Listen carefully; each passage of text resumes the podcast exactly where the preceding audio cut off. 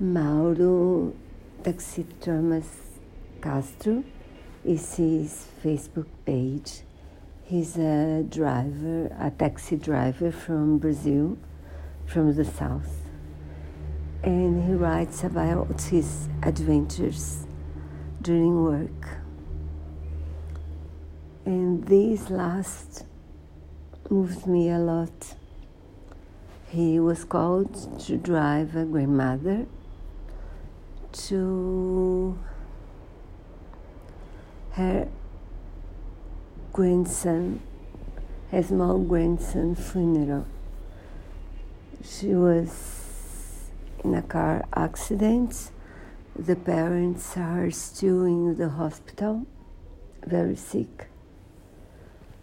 She hurt herself a lot as well, and her small grandson died. So she's picking the taxi in order to go to the funeral. And she's almost late because she she's hurting, so it takes her time to arrive at the taxi. Also, she wants to pay, and her card is not working. She's worried about that.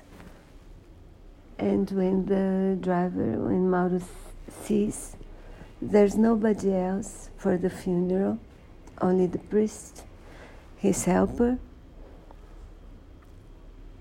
and it's so it's so so sad. And he describes it very, very in a very human way. And also, he has a very nice gesture because she leaves his car and goes with her to her goodbye.